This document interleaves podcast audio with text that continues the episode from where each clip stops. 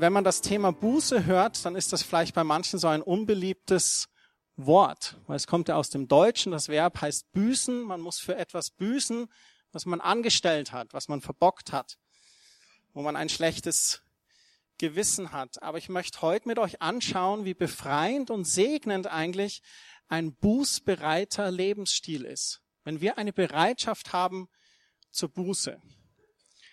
So Buße hat natürlich mit Sünde und Versuchung zu tun. Wir sind versucht worden, wo sind in Sünde gefallen. Und wir haben da letztes Jahr am 1. Dezember uns ausführlich über Versuchung und Sünde unterhalten. Und da, wenn euch das nochmal interessiert, auch als Thema, da gibt es die Notizen und die MP3 auch auf der Webseite. Das war letztes Jahr 1. Dezember. Aber heute geht es mir mehr darum, was passiert, wenn es passiert ist. Was geht da in uns vor? Wenn wir an diesen Punkt kommen, wo wir feststellen, ich habe gesündigt. Welche Emotionen, welche Gefühle kämpfen da in uns? Und was ist da eigentlich wirklich mit unserem Geist und unserer Seele passiert? Welche Konsequenzen haben wir zu tragen? Welche Konsequenzen können wir vielleicht abgeben, die jemand anders für uns trägt? Und was sagt Gottes Wort zu einem bußbereiten Leben? Und ich möchte euch kurz eine Geschichte erzählen. Und zwar ist die aus dem zweiten Buch Samuel, Kapitel 11 und 12. Einige von euch kennen die. Und da ist König David. Und König David ist ein streitbarer Held und er ist mal wieder im Feldzug gegen die Ammoniter. Und er hat sein ganzes Heer rausgeschickt und er selber ist aber zu Hause geblieben. Und David ist auf dem Dach seines Hauses und er beobachtet die badende Bathseba, die Frau von Uriah, einem der Soldaten Davids. Und er sieht, wie sie da badet und das gefällt ihm und er holt sie zu sich und er begeht Ehebruch mit ihr. Und die Bathseba, die wird schwanger durch diesen Ehebruch. Nun hat der David natürlich ein schlechtes Gewissen und um seinen Fehler zu verdecken, da lässt er den Uriah aus dem Krieg nach Haus holen und fordert ihn auf, du erhol dich doch und lieg doch bei deiner Frau und genieß einfach den Abend und die Nacht.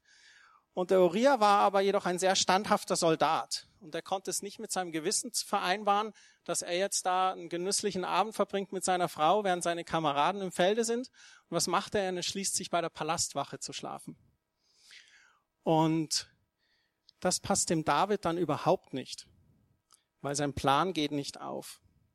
Und schließlich greift er zu ganz radikalen Mitteln. Er schreibt einen Brief an seinen Heerführer Joab und da stehen folgende Worte drin stell Uriah an die vorderste Front, wo der Kampf am härtesten tobt. Und keiner von euch soll ihm Deckung geben. Zieht euch mitten in der Schlacht von ihm zurück, damit er getroffen wird und stirbt. Also gar eine ganz schlimme Aktion von dem David. Und es geschieht tatsächlich so, der Uriah, der fällt im Kampf und nachdem die Trauerzeit von der Bathseba vorbei ist, dann nimmt er sie sich zur Frau und sie bekommt ihren Sohn. Und dann heißt es im zweiten Samuel 11, Vers 27, da heißt es, der Herr verabscheute, was David getan hatte. Und das ist die Geschichte von David. Und es geht dann weiter, in Kapitel 12 wird dann beschrieben, wie Gott den Propheten Nathan zu David sendet. Und Nathan erzählt dem David eine Geschichte über einen Mann, der Unrecht tut. Und David ist total erzürnt und Nathan fragt ihn dann, was würdest du mit ihm machen? Und ihm fällt alles Mögliche ein, wie er ihn äh, richten würde und anklagen würde. Und dann sagt der Nathan aber, David, du bist der Mann. Du hast immer alles gehabt, du bist der König dieses Volkes, du hast deine Frauen und doch hast du Unrecht getan und hast dich vergriffen an der Frau von Uriah und hast den Uriah umgebracht. Und dann lesen wir im 2. Samuel 12, 13, da heißt es, da bekannte David, ich habe gegen den Herrn gesündigt.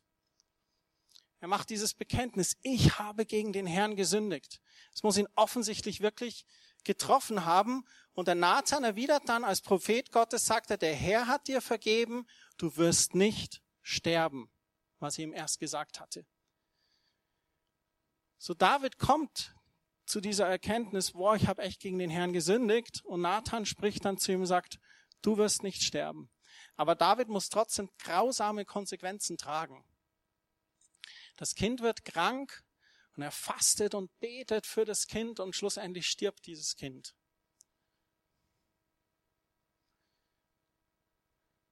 Und das macht ihn einfach traurig. Die Geschichte geht dann auch noch weiter, aber ich möchte, dass wir in diesem Punkt kurz mal stehen bleiben.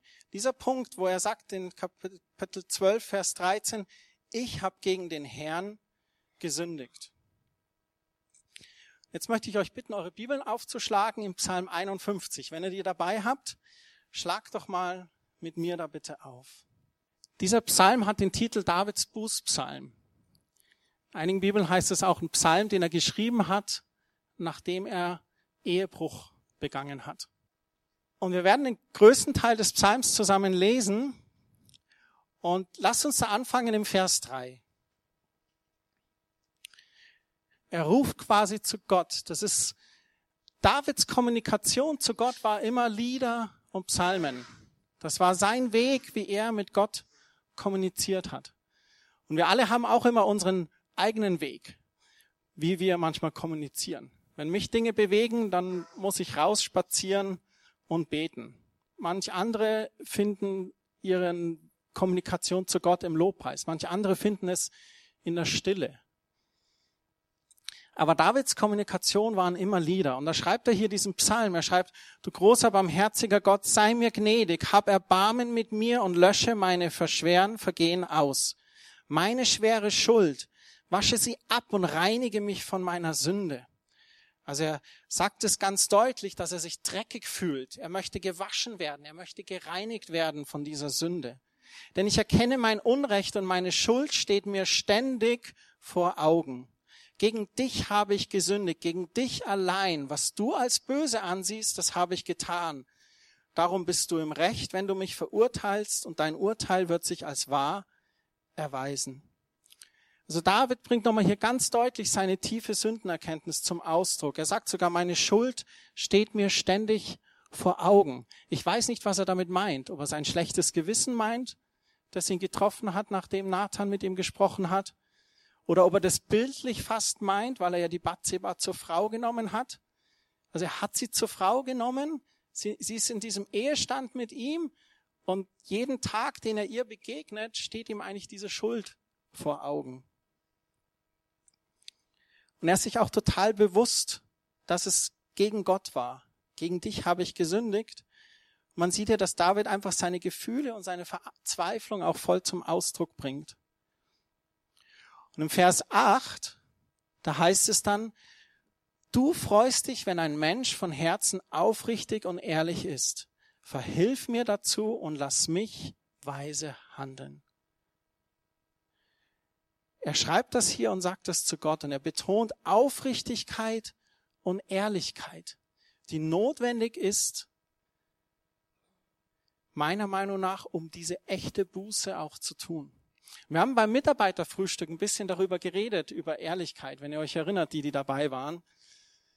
Und David betont es hier noch einmal. Und ich stelle fest bei dem Thema Buße oder wenn ich gesündigt habe, dann merke ich, okay, dieses schlechte Gewissen ist in mir und dann merke ich, dass so ganz verschiedene Szenen ablaufen. Und ich merke auch, wenn, wenn, wenn ich mich mit anderen Christen unterhalte oder das beobachte, dass Menschen ganz unterschiedlich reagieren. Manche Menschen sind tief getroffen, wenn sie gesündigt haben und sind ganz, ganz verzweifelt und in, sind in ähnlichen Gefühlen, wie das auch David hier ausdrückt. Und manche fühlen sich dabei dann so, so unwürdig, Gott zu begegnen, dass sie von Gott sich distanzieren, weil sie sich schmutzig fühlen. Und das ist aber eigentlich ein falsches Extrem. Und dann gibt es ein anderes Extrem, da gibt es Leute, die ihr Gewissen abstumpfen und die, ach, jetzt habe ich wieder gesündigt und wieder gesündigt und wieder gesündigt und ja, Gott vergibt mir ja und so. Also die so diese billige Gnade leben. Das ist ein anderes Extrem, was auch nicht richtig ist. Und ich glaube, das Richtige ist genau in der Mitte. Wenn wir gesündigt haben, dass wir aufrichtig und ehrlich sind, dass es uns bewusst ist, wir haben einen Fehler gemacht Und dann aber nicht in die zwei Extreme zu fallen. Nicht zu sagen, oh, ich bin nicht würdig, Gott zu begegnen, ich verstecke mich, ich gehe irgendwo hier dahinter, dass er mich nicht sieht. Ähnlich wie Adam und Eva, die sich versucht haben, vor Gott zu verstecken. Oder zu sagen, pff, ja, egal, was soll's. Herr Jesus, bitte vergib mir, danke, dass du mir vergibst. Amen. Gehen wir weiter. Nee, sondern einfach ganz aufrichtig zu sein und zu sagen, Gott, es tut mir wirklich von Herzen leid. Ich habe hier einen Fehler gemacht. Im Vers 9 heißt es dann, reinige mich von meiner Schuld, dann bin ich wirklich rein, wasch meine Sünde ab und mein Gewissen ist wieder weiß wie Schnee. Und David arbeitet hier mit wunderschönen Bildern meine, wenn du dir das vorstellst, du gehst an einem Wintermorgen, wachst du auf und nachts hat Gott alles gepudert und gezuckert und alles ist weiß, unberührt, außer vielleicht ein paar Fußstapfen von einem Reh oder einem Hund. Aber so weiß wie Schnee, sagt er, möchte er sein Gewissen haben. Reinige mich von meiner Schuld. Und er sagt dann, du hast mich hart bestraft. Nun lass mich wieder Freude erfahren, damit ich befreit aufatmen kann. Und kennt ihr das, wenn ihr dann wirklich, wenn ihr diesen Schritt gemacht habt und ihr geht zu Gott und bittet ihn um Vergebung, es ist eigentlich total befreiend. Es ist ein richtiges Aufatmen. Und manchmal tun wir uns auch schwer, dass wenn wir uns zum Beispiel gegeneinander versündigt haben, wir sind vielleicht zu laut geworden oder wir haben mit einer Notlüge jemanden angelogen oder wir haben jemand bewusst angelogen oder irgendwas ist schiefgelaufen zwischen dir und jemand anderen. Und dann merkst du, wie das schlechte Gewissen an dir nagt. Und zu diesem bußbereiten Lebensstil gehört dann einfach zu sagen, ehrlich zu sein mit sich selbst, okay, ich habe einen Fehler gemacht, zu Gott zu gehen und zu sagen, Gott, bitte vergib mir. Und dann gehört aber auch dazu, zu dieser Person zu gehen. Und es kostet manchmal so viel Kraft. Weil eigentlich, was es herausfordert bei dir, ist zu sagen, deinen Stolz beiseite zu legen und zu sagen, ich habe einen Fehler gemacht. Eigentlich hat es ganz viel mit Demut zu tun. Und das Tolle ist aber, ich, und ich, ich spreche von meinen eigenen Gefühlen heute Morgen. Und wenn du dann aber gegangen bist und du hast Dinge ins Reine gebracht oder hast die klar gemacht, es ist so befreiend. Am, noch am befreiendsten ist es, wenn die Person dir einfach mit der Liebe und Gnade Gottes auch begegnet und sagt, du, das finde ich total klasse, dass du gekommen bist. Ja, das hat mich verletzt, aber ich vergebe dir. Und man sich dann vielleicht sogar noch umarmend in die Arme fallen lassen kann. Und dann ist das so befreiend.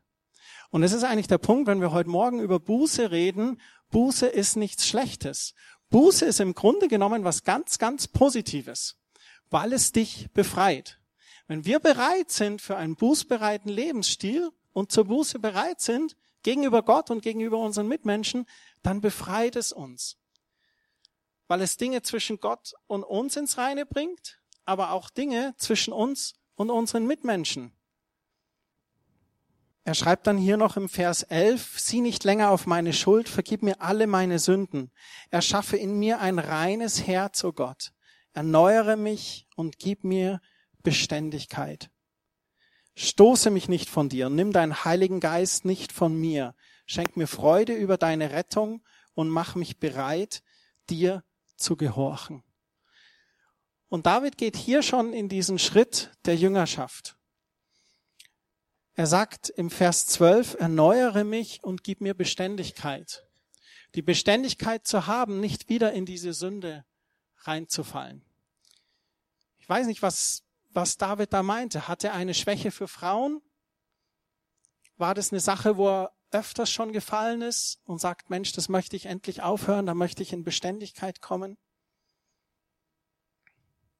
Und dann im Vers 14 sagt er auch, mache mich bereit, dir zu gehorchen.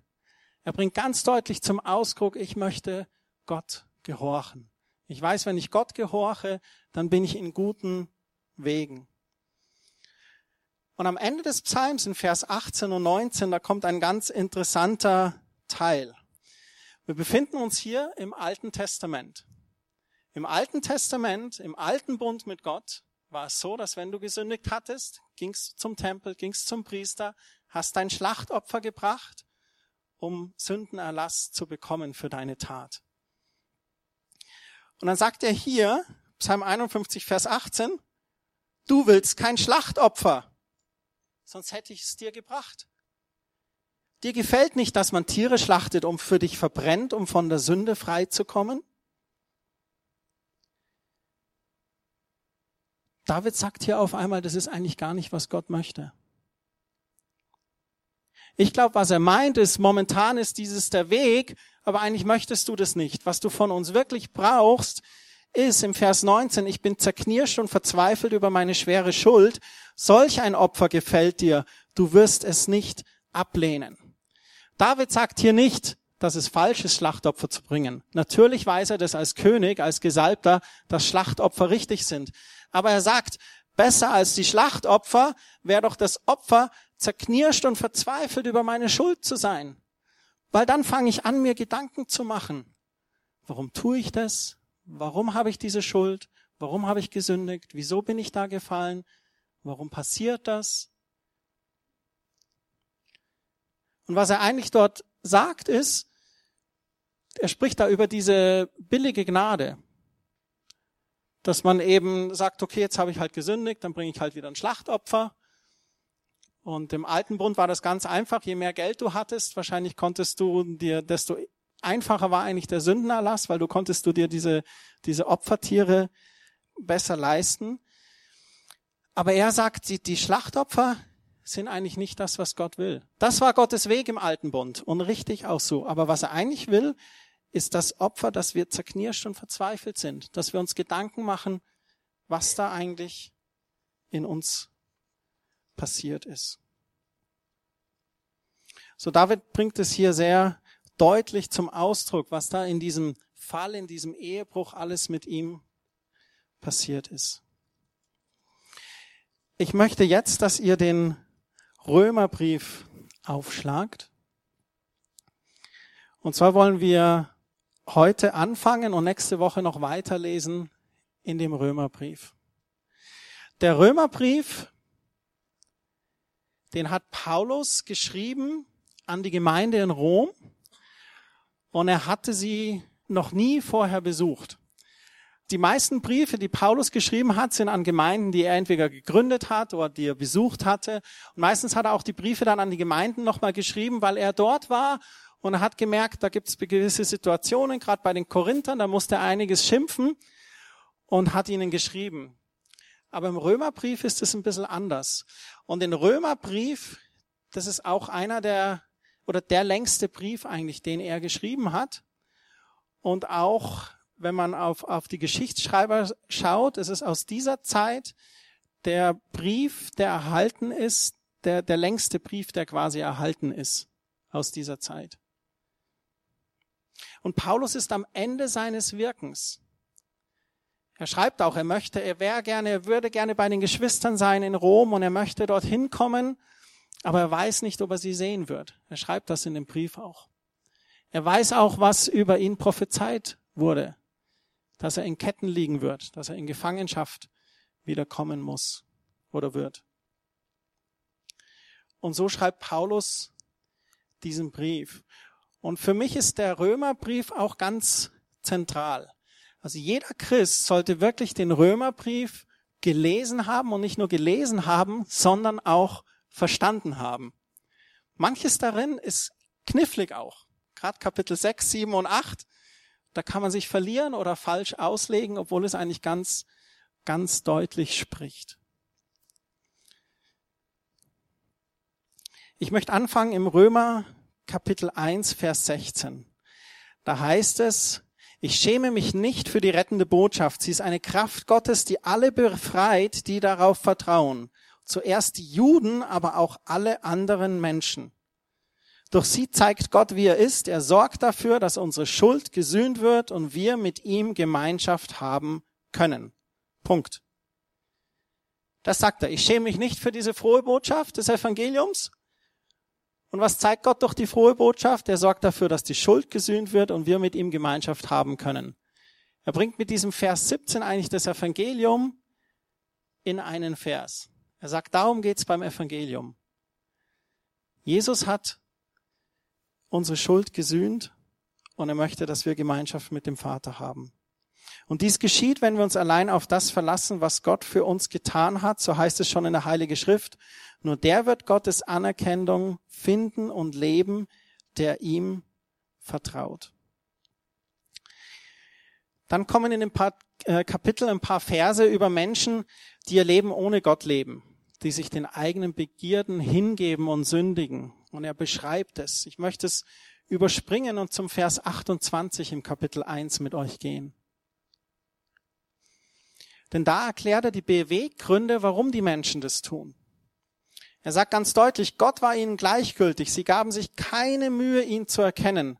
Und deshalb überlässt sie Gott einer inneren Haltung, die ihr ganzes Leben verdirbt. Und dann beschreibt er das. Sie sind voller Unrecht, Niedertracht, Habgier, Bosheit und Neid, ja sogar Mord, voller Streit, Hinterlist und Verlogenheit, Klatsch und Verleumdung. Sie hassen Gott, sind gewalttätig, anmaßend und überheblich. Beim Bösen sind sie sehr erfinderisch. Sie verachten ihre Eltern, haben weder Herz noch Verstand, lassen Menschen im Stich und sind erbarmungslos. Und dann schreibt er im Vers 32, dabei wissen sie ganz genau, dass sie nach dem Urteil Gottes dafür den Tod verdient haben. Und trotzdem machen sie so weiter wie bisher. Ja, sie freuen sich sogar noch, wenn andere es genauso treiben. Paulus beschreibt hier Menschen, die überhaupt keine Sündenerkenntnis haben. Er beschreibt hier Menschen, denen es gleichgültig ist denen es egal ist. Und Paulus schreibt auch, dass sie Gottes Gericht erwartet für ihre Gleichgültigkeit Gott gegenüber. Menschen, die von Gott nichts wissen wollen. Und Gott ist ihnen gleichgültig, sie machen einfach so weiter wie bisher. Im Kapitel 2, Vers 1 fängt Paulus dann an, in dem Kapitel zu sprechen, dass Gott eines Tages über jeden Menschen ein Urteil sprechen wird. Und er sagt hier im Vers 1 fängt es an, aber auch ihr anderen, wer immer ihr seid, könnt euch nicht herausreden. Also vorher hat er über Menschen gesprochen, die Gott nicht kennen, und jetzt spricht er aber auch ihr anderen. Wer sind die anderen, die die Gott kennen? Und er sagt, ihr könnt euch nicht herausreden.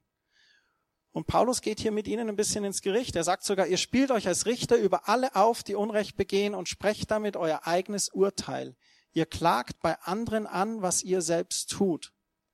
Wir wissen, dass Gott über alle, die so handeln, ein gerechtes Urteil fällen wird. Meint ihr etwa, ihr könnt dem Gericht Gottes entgehen, wenn ihr genauso wie die handelt, die ihr verurteilt? Und Paulus warnt hier diejenigen, die sich als Richter über andere aufspielen, aber selbst dasselbe tun. Ich glaube, er meint hier die Heuchler, die so im Geheimen sündigen und in der Öffentlichkeit die anderen richten, um gut dazustehen. Und er sagt dann im Vers 4, für wie armselig haltet ihr denn Gottes unendlich reiche Güte, Geduld und Treue? Seht ihr denn nicht, dass gerade diese Güte euch zur Umkehr bewegen will?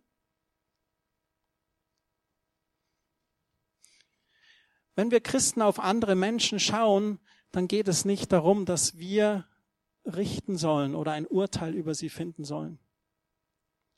Der einzige Unterschied zwischen einem Christen und einem Nichtchristen ist der, dass ein Christ die Gnade und Güte Gottes erkannt hat und Buße getan hat bei Gott. Und Paulus schreibt hier, seht ihr denn nicht Gottes unendlich reiche Güte, Geduld und Treue? Seht ihr nicht, dass gerade diese Güte zur Umkehr bewegen will? Diese Gnade, dieses unverdiente Geschenk, das Jesus am Kreuz erwirkt hat?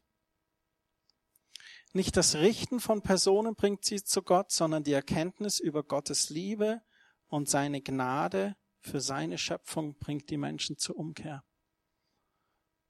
Und das dürfen wir nie vergessen. Und wir sollten ganz verschwenderisch sein mit der Liebe Gottes. Ganz verschwenderisch damit umgehen und sie ausstreuen unter uns hier in der Gemeinde, aber auch dort, wo wir sind, an unseren Arbeitsplätzen, in der Familie, mit unseren Nachbarn. Denn das ist, was zur Umkehr bringt. Die Güte von Gott. Im Vers 5 heißt es dann, ihr weigert euch hartnäckig zu Gott zu kommen und euer Leben zu ändern. Es ist allein eure Schuld, wenn euch Gottes Zorn am Tag des Gerichts mit ganzer Härte trifft. Wenn Gott sich als der Richter zeigt, wird jeder bekommen, was er verdient hat.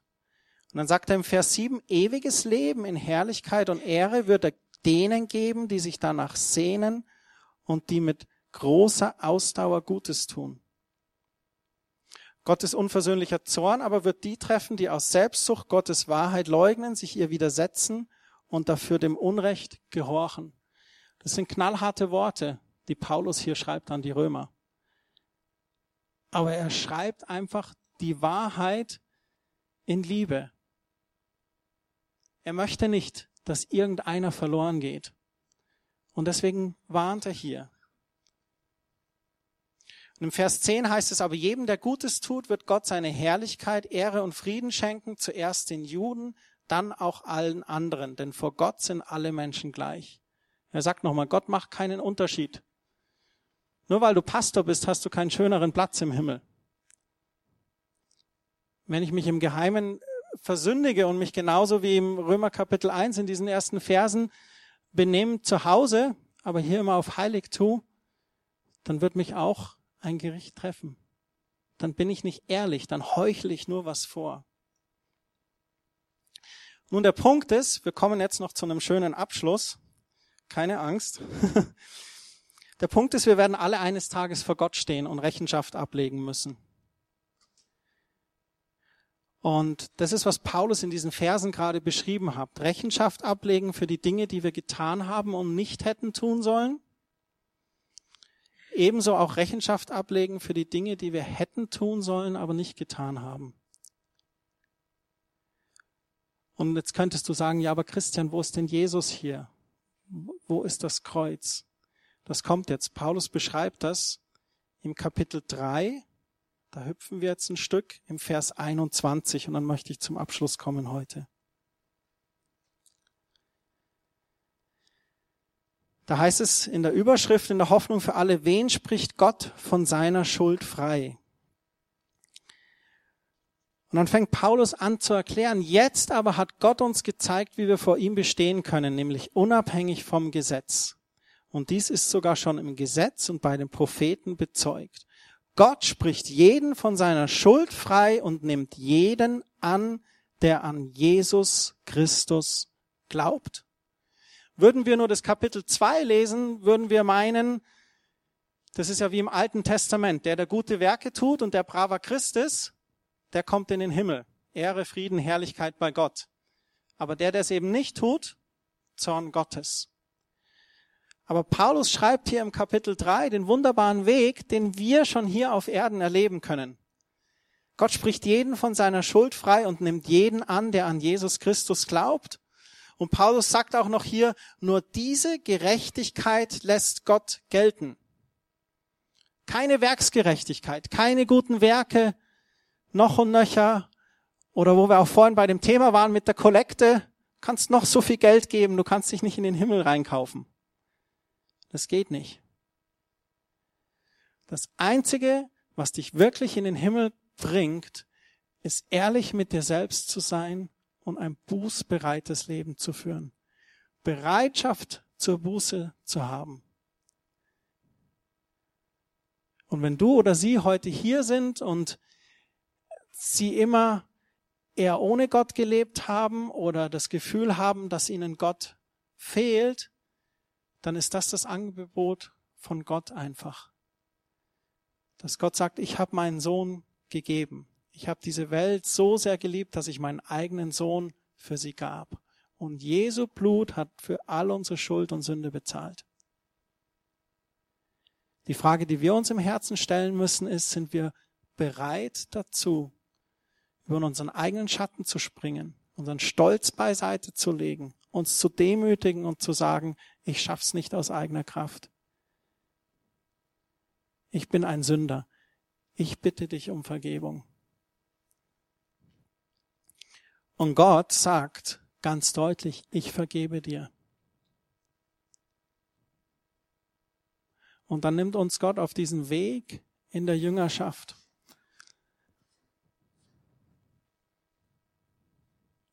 Dann heißt es hier so schön weiter ab Vers 24, was sich keiner verdienen kann, das schenkt Gott uns in seiner Güte. Er nimmt uns an, weil Jesus Christus uns erlöst hat.